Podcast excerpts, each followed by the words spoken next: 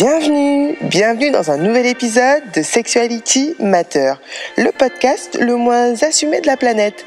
Papa, maman, si vous tombez sur ce podcast, merci de le quitter immédiatement ou de ne jamais en parler en ma présence. Bonjour à tous, moi c'est Wendy, Didi ou Diwen pour les intimes, et c'est d'intimité dont on va parler pendant les prochaines minutes qui vont suivre.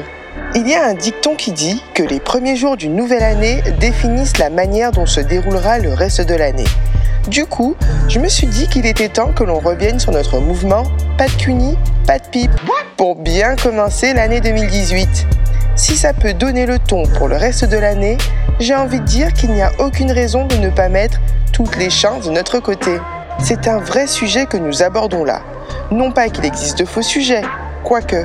Mais lorsque l'on se penche sur la pratique du cunilingus versus la fellation, on se rend compte que les inégalités sont bien réelles et que les stéréotypes ont la peau dure. Je vous en parlais dans l'épisode 4, il suffit d'un petit peu de sens de l'analyse pour se rendre compte que dans les films et dans nos vies sexuelles en général, la fellation est bien plus pratiquée que le cunilingus. Combien de fois je me suis retrouvée dans des rapports sexuels où le mec n'avait aucun problème pour me demander une fellation et puis moi, ben rien. À l'époque, je ne savais pas comment demander ce genre de choses. S'il te plaît, tu pourrais me sucer? Pourrais-tu descendre en bas? En bas, un peu plus bas. Oui, juste là. On rigole, on rigole, mais ce n'est clairement pas évident pour une femme de réclamer son temps de plaisir.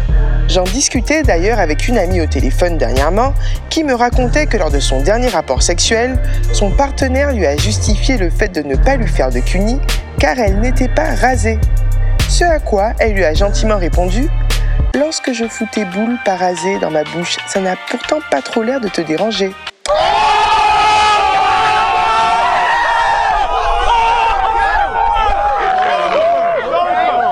1-0 pour ma pote. L'une des excuses que certains hommes utilisent pour justifier leur non-pratique du cunilingus est le fait qu'ils ne sachent pas comment faire, qu'ils manquent d'expérience. Alors, alors, ces messieurs pensent-ils vraiment que nous naissions en sachant sucer des bites ou ça se passe comment?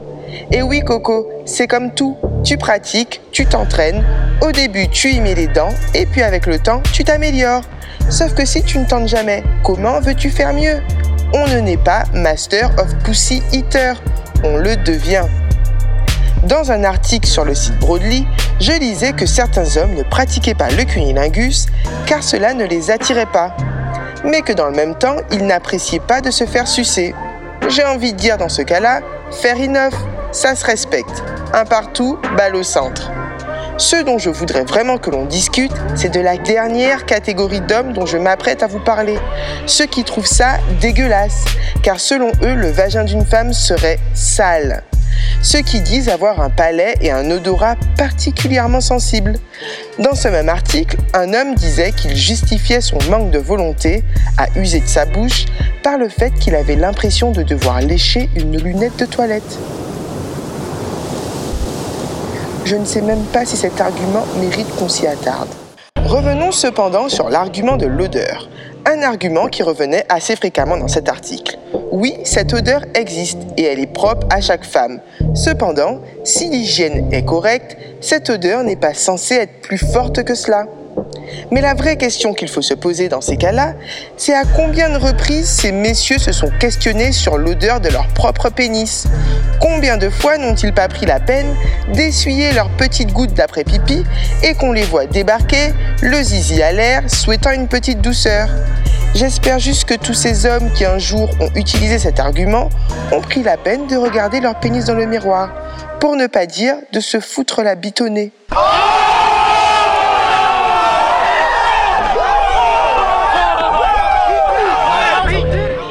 Pratiquer le cunilingus dans un couple, c'est tout simplement équilibrer les plaisirs. Évidemment, je parle ici de couples hétérosexuels. Nous savons toutes que les femmes homosexuelles sont les plus heureuses de la planète. Est-ce que vous saviez par exemple que les femmes qui ont le droit à des cunilingus fréquemment sont beaucoup plus fidèles? On sous-estime beaucoup trop les bienfaits de cette pratique sur la santé à la fois physique et psychique des femmes. Psychique parce que qui dit cunilingus dit plus de chances d'atteindre l'orgasme. Et l'orgasme permet d'oxygéner le cerveau. C'est l'aspirine sans aspirine. Toujours en faisant mes petites recherches, j'ai même découvert qu'il existait des pays où la sexualité orale, et spécifiquement le cunilingus, était interdit.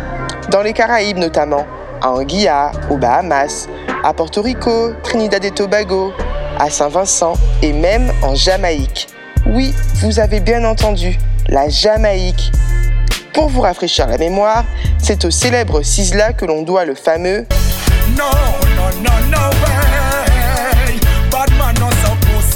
Pourtant, la Jamaïque, c'est le pays du dancehall et des dancehall queens, cette danse par laquelle bon nombre de femmes revendiquent leur féminité et leur sexualité. Comme quoi, tout n'est jamais tout noir ou tout blanc. Mais heureusement, nous pouvons toujours compter sur des femmes exceptionnelles pour pouvoir mettre un peu d'équilibre dans tout ça.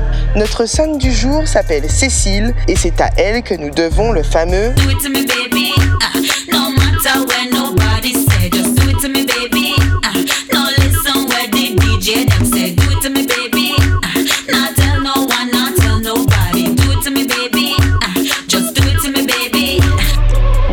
Cécile. J'en profite aussi pour vous souhaiter à toutes mes meilleurs voeux pour cette nouvelle année 2018. Santé, amour et beaucoup de cunilingus. Je dirais même pas de cuni, pas de pipe. Non, pas de cuni, pas de sexe.